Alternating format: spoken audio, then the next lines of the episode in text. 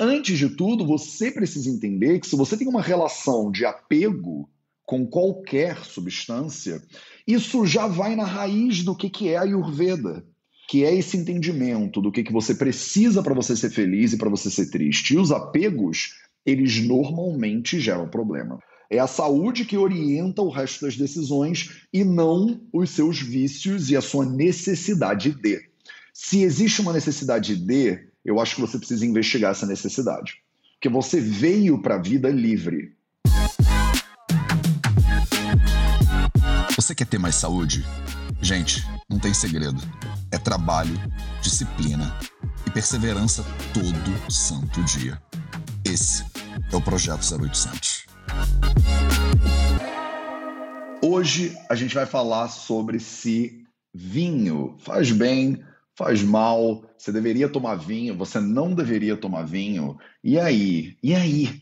Vamos decidir esse negócio, vinho é ayurvédico ou não é? Salve, salve, família Vida Veda, projeto 0800, episódio... Episódio... Devia saber, né? Devia saber, mas não sei. Episódio... Caraca, tá escrito 53. Não é 53, né? Todo mundo sabe que não é 53. Dararam. Calma aí, meu povo, que eu tenho isso anotado em algum lugar. 533. 533. Projeto 0800 de segunda a sexta às 0800, às 8 horas da manhã, do horário de Piracaia, em homenagem a Yves Verouches, aqui no Instagram, no Facebook, no YouTube e nos podcasts do Vida Veda para você. Bom dia, bom dia, meu povo. Esse é um assunto que divide opiniões, disse a Fabiane Machaito. O que, que a gente faz, Mateus? Se Jesus transformou água em vinho, esse negócio tem que ser bom para a saúde. Não é possível, né?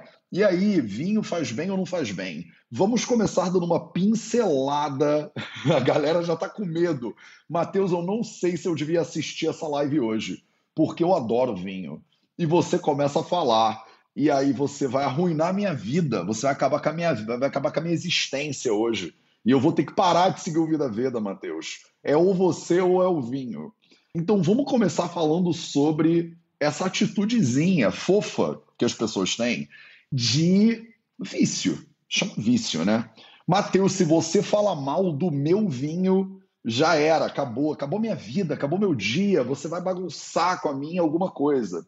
Se você tem uma relação tão próxima assim com alguma substância, que se alguém fala mal dessa substância, isso pode gerar um desconforto para você, você tem uma relação de dependência e de apego com a tal da substância.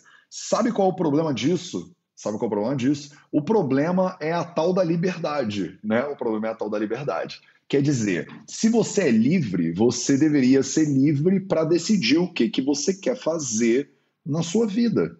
Então você pode tomar vinho, você pode tomar, comer brócolis, você pode tomar café. Agora, isso não significa que você precisa, né? Você ter liberdade para decidir o que, que você quer fazer de verdade com a sua vida e o que você não quer fazer com a sua vida é que eu acho que é mais fundamental. Afinal, saúde é igual a liberdade. O vinho é mais um alimento. A gente produz vinho desde que o tempo é tempo. Agora, se você tem um apego com alguma substância, a gente tem que olhar para o apego. Então a gente tem que começar daí.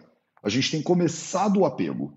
Se você tem apego com vinho, esse, essa live aqui ela é para você. Essa aulinha aqui de vinho, ela é para você. Mas em primeiro lugar, antes de você saber se vinho faz bem ou faz mal, porque você que já me acompanha aqui há bastante tempo, você sabe que a resposta é depende. É, mas tem alguns princípios gerais aqui do vinho que eu acho que a gente precisa explicar. Mas antes de tudo, você precisa entender que se você tem uma relação de apego com qualquer substância, isso já vai na raiz do que, que é a Ayurveda, que é esse entendimento do que, que você precisa para você ser feliz e para você ser triste. E os apegos, eles normalmente geram problema. Se você não tem nenhum apego, eu deveria poder te dizer que vinho faz mal e você falaria assim: ah, se faz mal, então eu vou parar de tomar. E se eu te disser, faz bem tomar dois dedos de vinho, e você achar que, né, ah, tudo bem, então se faz bem, eu vou tomar dois dedos de vinho. Mas você querer beber ou não querer beber é indiferente, porque a saúde, ela está em primeiro lugar. É a saúde que orienta o resto das decisões e não os seus vícios e a sua necessidade de.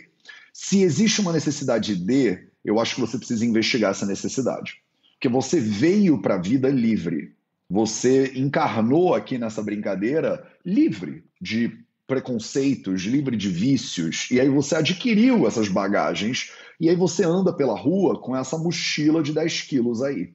E será que vale a pena? Será que, além do vinho, ou antes do vinho, os seus apegos e essas suas prisões de crenças, elas não estão te gerando mais sofrimento? De repente o vinho é até bom para você, mas o seu apego ao vinho não é bom. Percebe? São duas coisas diferentes que eu acho importante você investigar. O brócolis, às vezes, ele faz bem para sua saúde, mas e o seu apego ao brócolis? A necessidade. Aí vai no mercado, não tem brócolis, aí você chora, porque não tem brócolis, que sou eu sem o brócolis. Você é livre sem o brócolis. Você já existia antes do brócolis, você vai continuar existindo depois. Então, eu acho que o exercício dessa liberdade é mais importante do que qualquer substância. Dito isso, vamos entrar no problema do vinho, né? O problema do vinho é, primeiro, que você vive numa sociedade que é baseada num sistema científico que é reducionista por excelência na metodologia de pesquisa dele. O que isso significa? A realidade é complexa. Então a gente pega a realidade complexa e fatia ela para poder entender os pedacinhos dela. O modelo né, científico predominante na nossa sociedade é um modelo que a gente chama de reducionista. Isso não é negativo, não, tá? Não estou xingando o modelo, não. É o nome dele mesmo. Reducionista significa pegar uma coisa complexa e dividir e reduzir ela para você poder observar os pedacinhos dela. Reducionismo significa que você pode ter informações diferentes sobre a mesma substância e você tem essas informações diferentes sobre a mesma substância. Você vai num cardiologista, por exemplo, e o cardiologista ele fala: vinho faz bem para o coração. Nós temos estudos científicos que provam o efeito cardiotônico do resveratrol, por exemplo, né? Vinho faz bem para o coração. Então, né, ó que maravilha, beba vinho. E aí você chega em casa do seu cardiologista e você toma lá uma taça de vinho todo dia antes de dormir, feliz da vida, seguindo o melhor que existe de ciência cardiológica moderna. Aí você vai no oncologista e o oncologista ele fala assim: olha, de acordo com é, o último estudo que saiu de 50 anos de estudo e pesquisa sobre câncer do IARC, o Instituto, né, a agência lá da ONU Internacional de Estudo e Pesquisa de Câncer, eles colocaram o álcool como carcinógeno classe 1. Carcinógeno classe 1 é uma substância que não existe nenhuma quantidade saudável e nem segura para consumo de seres humanos. Como o álcool ele é um carcinógeno classe 1, de acordo lá com o IARC da Organização Mundial da Saúde, não é o Charaka Samhita, não é sânscrito não, meu povo. 50 anos de pesquisa e estudo de câncer, Organização Mundial da Saúde, IARC. Aí, que inclusive o INCA, né, no Brasil, ele reproduz essas informações muito bem. E ele fala: não existe dose segura de consumo de bebidas alcoólicas se você está olhando para câncer. Aí você acha que você gostar, você pode escolher. Ah, vou ouvir meu cardiologista, porque faz bem para o meu coração. Só que qual é o problema aqui? Se o cardio diz que faz bem e o onco diz que faz mal, você não pode escolher as suas doenças, né? Você tem que escolher a sua saúde. Doença cardiovascular é a número um assassina de homens e mulheres no Brasil, em Portugal, né, na maioria dos países do mundo. E a segunda fonte, da segunda doença, maior, maior fonte de morte, é câncer.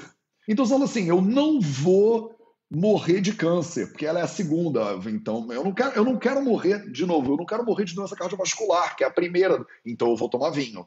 Mas aí você morre da segunda, não rola, né? Então, a gente está entre facada e tiro, é do tipo, posso escolher entre uma facada e um tiro? E aí o que, que acontece? Quando existe confusão na literatura médica ou quando você recebe informações dicotômicas de dois, dois profissionais de saúde, você acaba escolhendo aquilo que você acha mais confortável para você, né? Então você gosta de vinho, aí você fala, é o meu cardiologista disse que faz bem. Você não gosta de vinho, você fala, não pode porque o meu oncologista disse que faz mal, né? E na verdade, todos os fitoquímicos, basicamente, do vinho, eles vêm da uva, né? O vinho é a uva lá fermentada, alcoolizada e tal.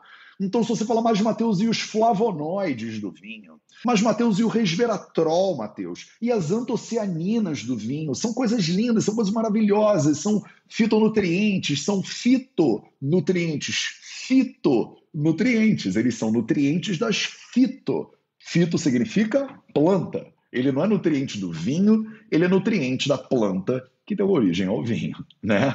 Então, se você tem essa preocupação toda com o resveratrol, que tal uma uvinha, né? Que tal um cachinho de uvinhas para você? Se você tem essa preocupação toda com os flavonoides, com as antocianinas e tal, que tal uma uvinha para você?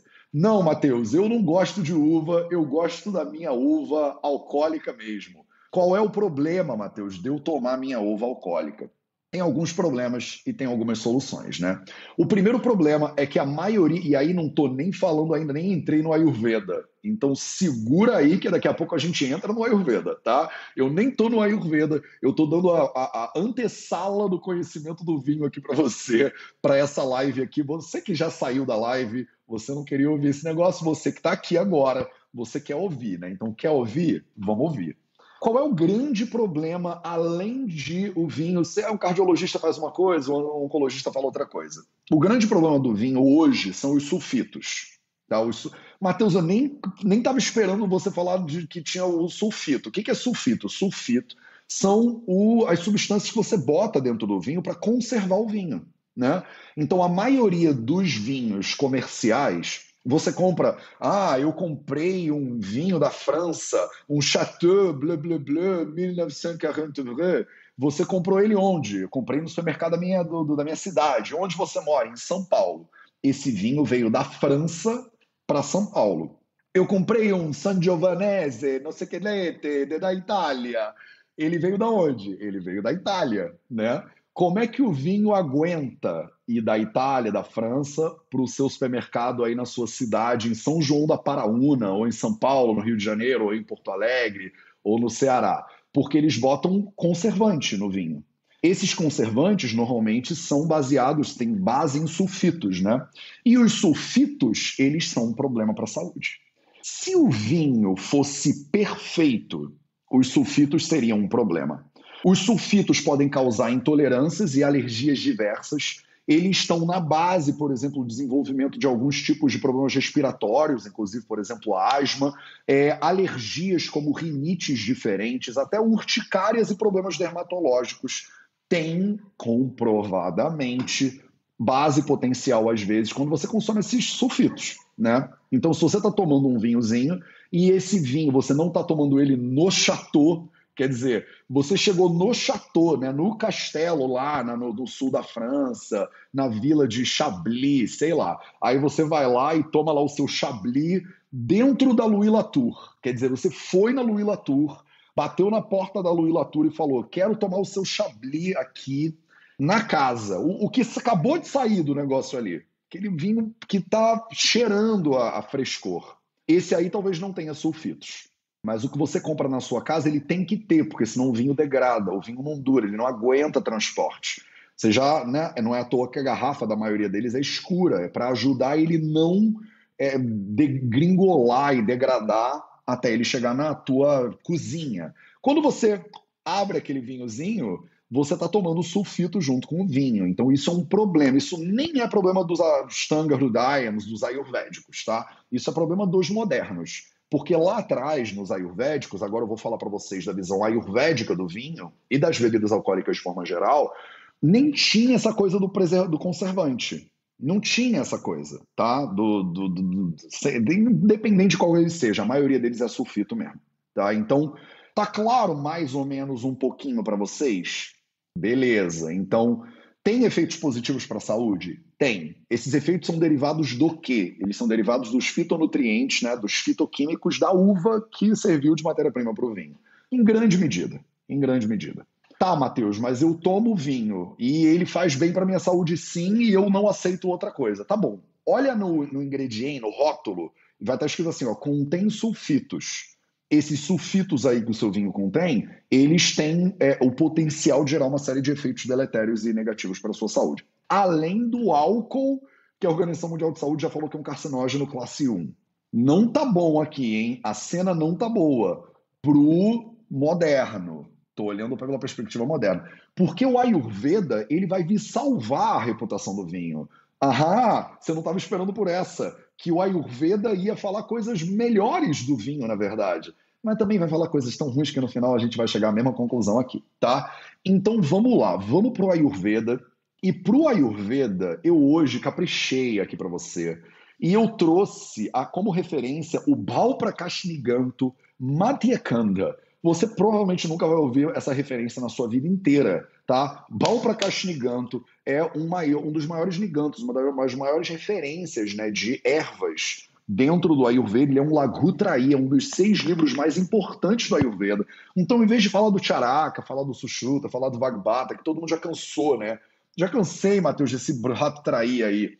Eu quero uma coisa mais diferente. Pronto. Quer diferente? Esse aqui é o diferente. Balprakashniganto, um dos maiores nigantos do Ayurveda, uma referência né, em matéria médica, em Dravyaguna. Se você for lá no Madhyakanda dele, é, ele é o, é, ele tem três volumes, né, basicamente, o Baal Prakash. O volume do meio é o, né, chama o volume do meio, né, o Madhya Skanda. Então, você vai lá no capítulo 20, que é o capítulo de Madatyaya Adhikara. Então, é o capítulo das doenças e dos problemas que podem vir por intoxicação alcoólica. Nesse capítulo, ele fala tudo o que você precisa saber sobre bebidas alcoólicas, tá? Ah, inclusive eu devia, calma aí, galera, eu devia ter avisado a galera aqui do é, WhatsApp, do, do WhatsApp, do Instagram, é que a live chama Vinho faz mal? Porque senão vocês ficam boiando aí na parada, né? Do que está acontecendo. Pronto, beleza, valeu. É, então, é isso, estamos bem posicionados? Sim. Então, Bhava Prakash Niganto, não importa o nome, você não, provavelmente não vai parar para pegar o seu Bhava Prakash, mas o que importa é a mensagem. O Bhava Prakash, ele reproduz é, muito o que o Charaka Samhita fala, e o Charaka Samhita é um dos livros ayurvédicos mais reputados, né? é o livro mais antigo que a gente tem dentro do Ayurveda. Deixa eu ver se eu consigo abrir um espacinho aqui na minha frente para o Bhava Prakash. No capítulo 20, o Bal Prakash, ele fala muito parecido com o Charaka Samhita, ele fala muito parecido com o Ashtanga Hridayam, por exemplo. E o que, que importa para você é assim, ele fala quais são as propriedades das bebidas alcoólicas. Antes de eu entrar aqui, na verdade, deixa eu abrir um parênteses para você, para você entender o que, que é bebida alcoólica de acordo com a Ayurveda. A gente tem dois tipos de bebidas alcoólicas principais, o nome do livro é Bal Prakash. Tira o print aí, ó. Momento. Ih, aqui no Instagram vai ficar invertida a imagem. Ó, print, momento print para você. Tirou o print? Maravilha. Esse é o Bal para Caixa. Depois eu mando para vocês a referência lá no canal do Telegram, para vocês não terem que anotar, porque ele tem 35 mil letras, né? Eu não vou deixar ele escrito porque vai dar trabalho e vai para quê, né? Vou perder tempo com isso. Depois eu mando para você no Telegram, tá? Então, é, o vinho e as bebidas alcoólicas no processamento ayurvédico tem duas maneiras básicas de fazer bebidas alcoólicas, né? Uma delas é com calor e a outra delas é sem calor, mas não faz diferença isso para vocês. A gente usa ervas normalmente, plantas, né? E elas dão lá a fermentadinha bonitinha delas. A gente também tem destilados, né, dentro do Ayurveda. Então, calma aí, existe Mateus, existe álcool dentro do Ayurveda. Então, há esperança para o consumo de álcool dentro do Ayurveda. Sim, existe álcool dentro do Ayurveda e ele até é recomendado de certa maneira. Por que, que ele não é recomendado nos dias de hoje pelos ayurvédicos de forma geral? Porque o álcool que você bebe não é o álcool do Ayurveda. O álcool que você bebe, a sua caipirinha, a sua vodka, o seu vinho, chateau, blá blá blá, ele não é o álcool de acordo com a Ayurveda. A sua cerveja, Pilsens, Heineken, Weinheim-Stefaner, Paulaner, ela não é a, a, cerveja de acordo com a Ayurveda. Então, o álcool de acordo com a Ayurveda ele tem algumas características que diferenciam ele muito da maneira como vocês veem álcool hoje em dia. A primeira delas é o teor alcoólico. O teor alcoólico do álcool ayurvédico, ele é muito pequenininho, tá? Ele é muito pequenininho. Se você já bebeu uma bebida é, ayurvédica, você, um assava ou um aristam, você sabe que o teor alcoólico dele é muito pequenininho. Segunda coisa, ele é feito com um monte de ervas, então ele não tem aquele gosto refrescante da sua cerveja geladinha, né? Ele tem gosto de um monte de planta. Ele parece um macerado de erva, né? E você tá parecendo tomando um remédio. Essa é a sensação que dá. Não dá a sensação de que você está tomando um, um Sangiovese, né? Tá, dá a sensação de está tomando um remédio de plantas, né? Outra coisa, o álcool, quando ele tem um teor alcoólico muito grande, muito alto, os samhitas ayurvédicos recomendam você diluir ele em água. Então imagina você pegar o seu vinho, o seu vinho português aqui do Alentejo e você botar 10 vezes de água nele e você beber aquele vinho aguado, meu povo. Sim, aguado. Então, o vinho ayurvédico, o álcool ayurvédico, via de regra, para os padrões modernos, é um monte de bebida aguada, tá? Então você também nem sei se você ia gostar de ir para sua baladinha e você tomar o seu shot de assava ou de aristam. Não ia ser gostoso, não ia dar a mesma onda. E aí, o Bal Prakashniganto, ecoando as palavras do Charaka Samhita, ele, ele manda brasa, ele fala o seguinte, o, o coração ele é, é, a essência de distribuição de raça para o corpo. Daí é do, do, tudo que flui pelo corpo flui graças ao batimento do coração. Se você circula nutrientes pelo corpo, você circula nutrientes pela sua corrente sanguínea, o sangue, o plasma, dependem do bom funcionamento do seu coração. Então a gente chama o coração de Hridayam. E o Hridayam, ele é o centro do corpo, digamos assim. Né? Ele é o centro do funcionamento dessa fisiologia, digamos assim. Então ele fala como o coração ele é o assentamento fundamental de Rasadhatu, que é o, esse tecido que circula pela, pelo, pelo, pela corrente sanguínea, e ele acaba sendo central também para o funcionamento dos doshas, de vata, de pita e de kapha. Ele também é o centro do funcionamento dos seus órgãos sensoriais, dos índrias e de sattva, da sua capacidade cognitiva. Ele é o centro da sua, de quem você é, na verdade, de Atma também. Hridayam acaba sendo o centro de Atma. E ele, por consequência de tudo isso, ele é o centro de Ojas.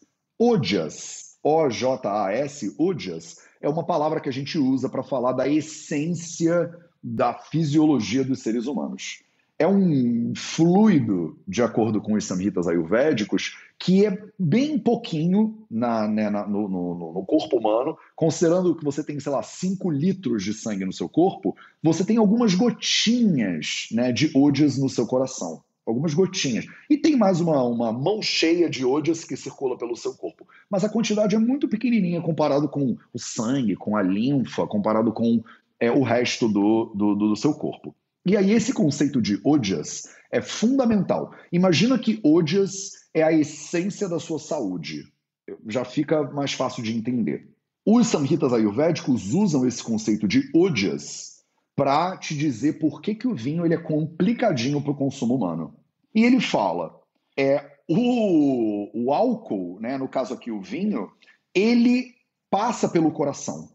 Quando você bebe o álcool, ele vai ser absorvido lá no seu estômago, no seu intestino delgado, ele entra lá pelas veias portais, passa no fígado para ser desintoxicado, mas acaba circulando pela sua corrente sanguínea. Quanto maior a concentração de álcool, menos o fígado consegue dar jeito do que ele precisa fazer, e você fica com uma concentração maior de álcool na sua corrente sanguínea.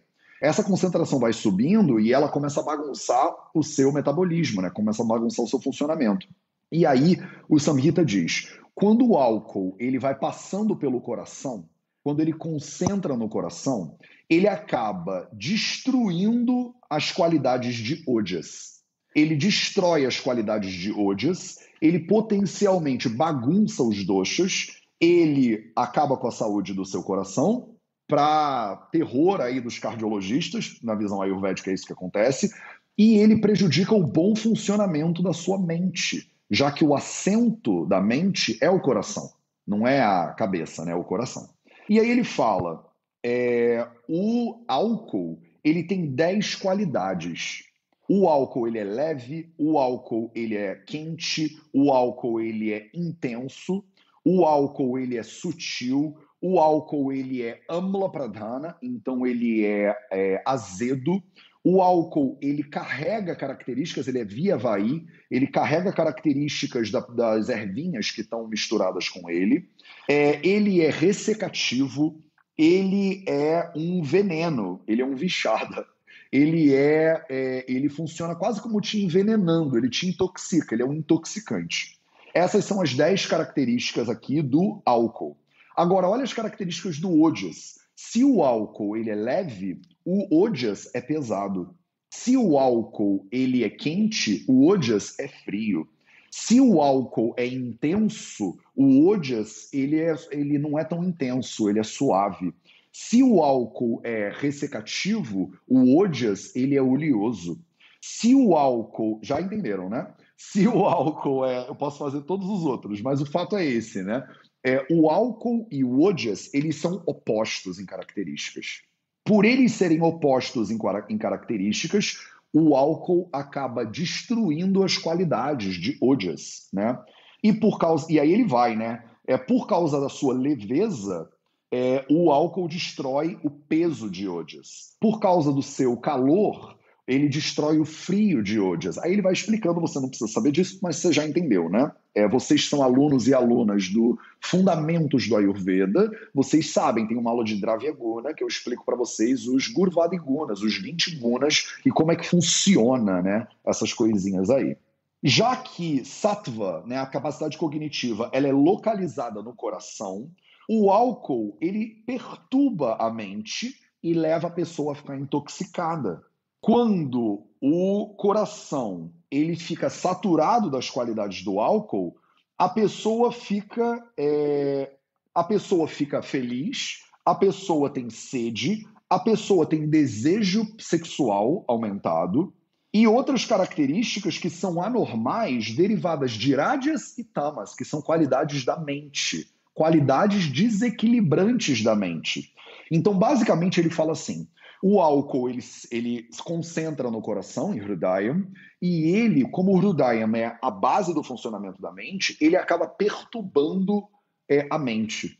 Ele acaba perturbando a mente como? Ele perturba os doshas da mente. Você já sabe que tem dois doshas da mente, que é Rajas e Tamas. E o Bhau Prakash, na verdade o Charaka Samhita, ele fala o álcool vai bagunçar Rajas e Tamas ele vai deixar você mais violenta ou mais violento. Ele vai deixar você com mais tesão ou com menos tesão. Ele vai deixar você meio letárgico, se for tamas, no caso, meio preguiçoso, meio sonolento. Tem gente que fala: eu tomei dois dedinhos de vinho e aí eu fiquei chapado de sono, Matheus. Ou fala: eu tomei uma taça de vinho e eu fiquei alibido em pessoa. Eu estava querendo, que eu estava querendo. eu tomei álcool e eu fiquei muito feliz, eu amei todo mundo, eu abracei as pessoas, você é o amor da minha vida, não você que é, não você que é. Então a gente fica meio doido, né? Por que, que a gente fica doido na ideia dos Samhitas? É porque ele concentra em Judaiam e ele perturba o bom funcionamento de Sattva, da sua capacidade cognitiva. Se ele for consumido em boas e de acordo com as quantidades pré, é, pré, é, determinadas é, e de maneira diluída e junto com comida sempre, ele pode até dar alguns benefícios para o corpo. Então, o álcool em pequenas quantidades, ele gera alguns benefícios para o corpo. E aí ele começa a falar dos quatro estágios de intoxicação alcoólica. Isso aqui dava uma mentoria, né, dentro do, do para a galera lá do plano pro. Então isso aqui super dava uma mentoria. Quem sabe algum dia eu faço uma mentoria de Madatiaia, que é tipo intoxicação alcoólica, com tratamento, com o diagnóstico exato. Hoje eu estou só falando de leve, né? Se vinho faz bem ou se vinho faz mal.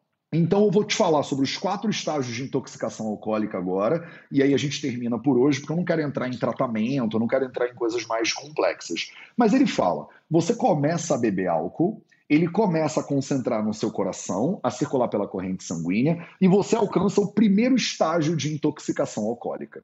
No primeiro estágio de intoxicação alcoólica, a galera que é pro, tô vendo aí a Priscila Ulhou falando, queremos a mentoria, hashtag pro. A galera que é pro, se vocês quiserem uma mentoria sobre intoxicação alcoólica, eu faço essa mentoria. Óbvio que eu faço essa mentoria para vocês. Mas aí lá no plano pro, a mentoria vai ter tipo duas horas, eu abro para pergunta, vai ser outro nível, né?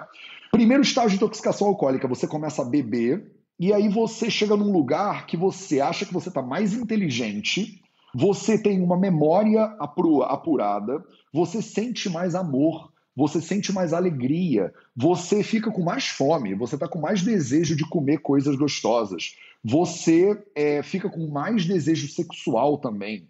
Você acaba ficando mais intelectual, inclusive, querendo estudar e querendo aprender mais coisas. Você vai cantar melhor. Olha que bonitinho, ele fala. Você chega a cantar melhor. Sampata Gita Sampata Gita Swara Vardhanaha. Você vai ficar com uma voz mais doce. A sua voz ela fica mais agradável. E você consegue Sankita, você consegue cantar, né? E você canta muito melhor. Tem gente que diz assim: é, Mateus, eu falo línguas estrangeiras melhor quando eu tô meio bebinho, quando eu tô mais altinha. Tipo, eu fico fluente em línguas estrangeiras. E o Samhita ele fala: você fica um pouquinho mais inteligente no primeiro estágio de intoxicação alcoólica. Eu danço, eu canto, eu me divirto, eu fico mais alegre, eu, eu tenho uma memória mais incrível e tal e tal. Primeiro estágio de intoxicação alcoólica. Se você souber parar aí, né? Maravilha. Os samitas falam: olha, não tem problema. Essa dose ela é muito pequenininha, né, de álcool que você vai tomar, e ela é tomada junto com comida. Daqui a pouco eu chego lá. Segundo estágio de intoxicação alcoólica, você continua bebendo, você chega no segundo estágio. E aí, já no segundo estágio, a brincadeira começa a azedar, começa a ficar âmbula a sua brincadeira. Primeiro que a sua inteligência e a sua memória começam a ficar opacas, esquisitas. As suas ações, a sua fala, fica com cara de que você está intoxicado, de que você não está, você está intoxicado. Você começa a ficar meio molenga, o corpo já não está muito bom, você começa a ficar mais sonolenta, e você pode perder a consciência.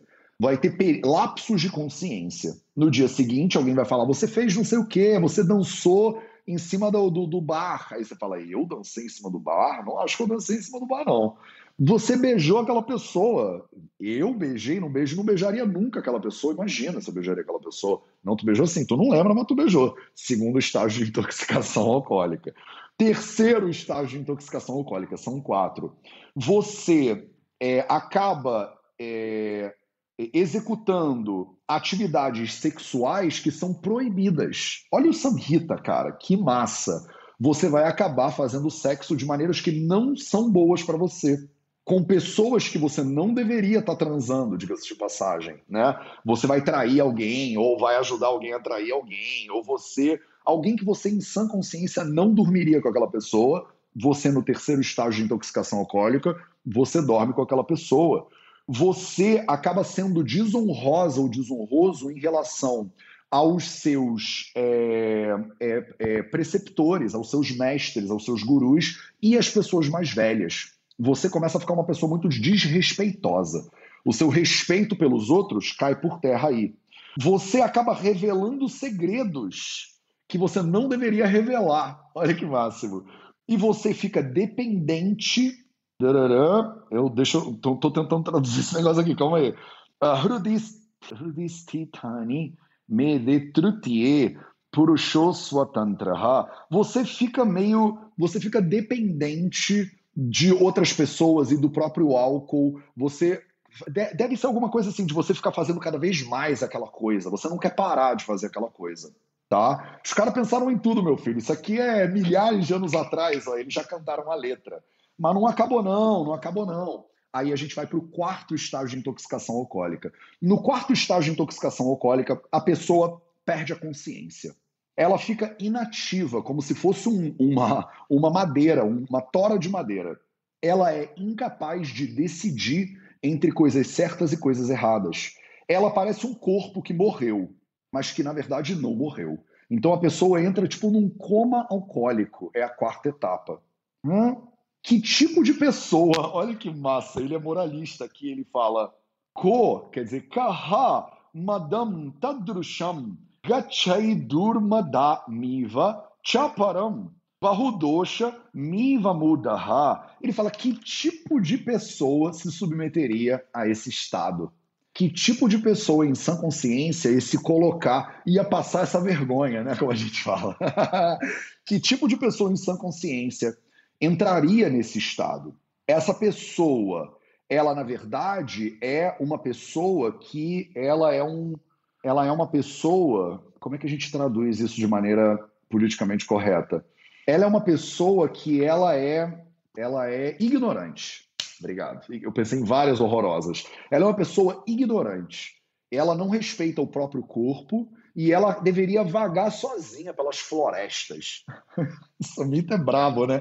Ele tipo assim, essa pessoa, ela não deveria estar tá no meio da sociedade, entendeu? Porque ela não tem consciência das coisas que ela faz. Ela está desrespeitando os mais velhos, ela está ali jogada no chão, que nem uma tora, né? E aí ele fala isso, essa pessoa aí, ela não tem noção, ela é sem noção, né? Essa pessoa é sem noção. Não tem essa palavra em sânscrito, sem noção, mas se tivesse, eu acho que ele usaria essa palavra.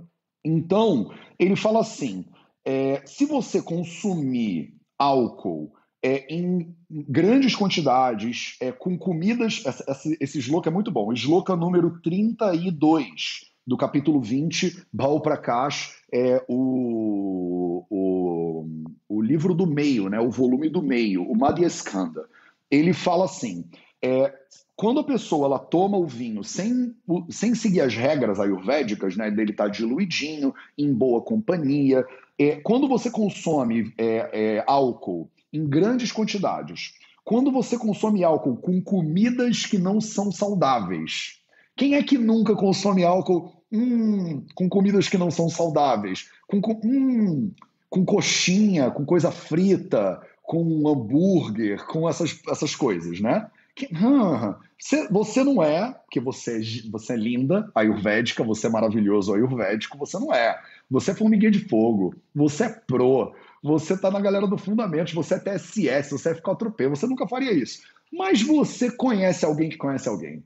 Eu tenho certeza que você tem um amigo de um amigo, uma pessoa que a gente ouviu falar, e você conhece no, no Facebook. Então, esse amigo do amigo aí, ele consome o álcool com alimentos que são insalubres? Será que ele bebe álcool com pizza, por exemplo? Que absurdo essa pessoa. Essa pessoa toma álcool nos horários que não são bons. Ela toma álcool sozinha. Essa vida fala isso. Se a pessoa toma álcool sem nenhuma comida acompanhando, uma comida saudável, quer dizer, de estômago vazio, se ela bebe sem companhia, ela bebe sozinha, se ela bebe diariamente, isso produz um monte de doenças que são difíceis de curar e podem até levar à destruição do corpo dela. Esse sloka é brabo, mas é bom, né? Se você, vou repetir, se você bebe álcool sem comer nada, quer dizer, de estômago vazio, ou se você come, toma o álcool com comidas que são insalubres, se você toma álcool em horários inapropriados, sozinha, diariamente, isso pode produzir uma série de doenças diferentes que são difíceis de curar, tá? Elas são bem difíceis de curar e isso pode gerar, inclusive, a destruição do seu corpo. Tá bom para você? Ou quer mais? Então tá, né? Então tá. Então, esse foi o nosso projeto 0800 de hoje sobre se vinho faz mal, tá? O primeiro estágio da intoxicação alcoólica, que comida boa que tem em barzinho, acho difícil. Acho bem difícil. De repente, se você, ó, fazendo uma propaganda, não tô sendo pago para fazer uma propaganda. De repente, se você estiver no Rei Joe ou em Fortaleza, no Rei Joe, que é o melhor bar de Fortaleza, diga-se de passagem, tem comidas saudáveis lá, olha aí, para você acompanhar o seu primeiro estágio de intoxicação alcoólica. Mas lembre, mas lembre, provavelmente a bebida que tem nesse bar, a comida pode até ser saudável, mas a bebida dificilmente é a bebida que os samhitas eles recomendam, tá? Então, se você quiser ser saudável, é mais fácil ser saudável sem beber. E se você for beber, beba bem acompanhada, beba com comidas saudáveis, beba em poucas quantidades, só para você chegar no primeiro estágio de intoxicação alcoólica, que você fica feliz, alegre, contente, você abraça as pessoas e tá mais inteligente e tal e tal. Passou do ponto, meu filho, passou do ponto, minha querida, você vai começar a ficar com um tesão um pouco desregulado, você pode se arrepender do que, que você faz, você pode acordar no outro dia olhar para o lado e não saber quem é esse ser humano que está aí, entendeu? Não foi bem assim que foi dito nos Samitas, mas ele, é, ele levou para esse lado aí a conversa. Beleza? Eu espero que tenha ficado claro para vocês. Esse foi o nosso projeto 0800 de hoje, às 0800, às 8 horas da manhã, do horário de. Era Piracaia, eu acho, o horário. Eu acho que era Piracaia, não era? Piracaia, do horário de Piracaia, aqui no Instagram, no Facebook no YouTube e nos podcasts do Vida Veda para vocês. Um beijo para todo mundo. A gente se vê de novo amanhã para mais um Projeto 0800 e até lá.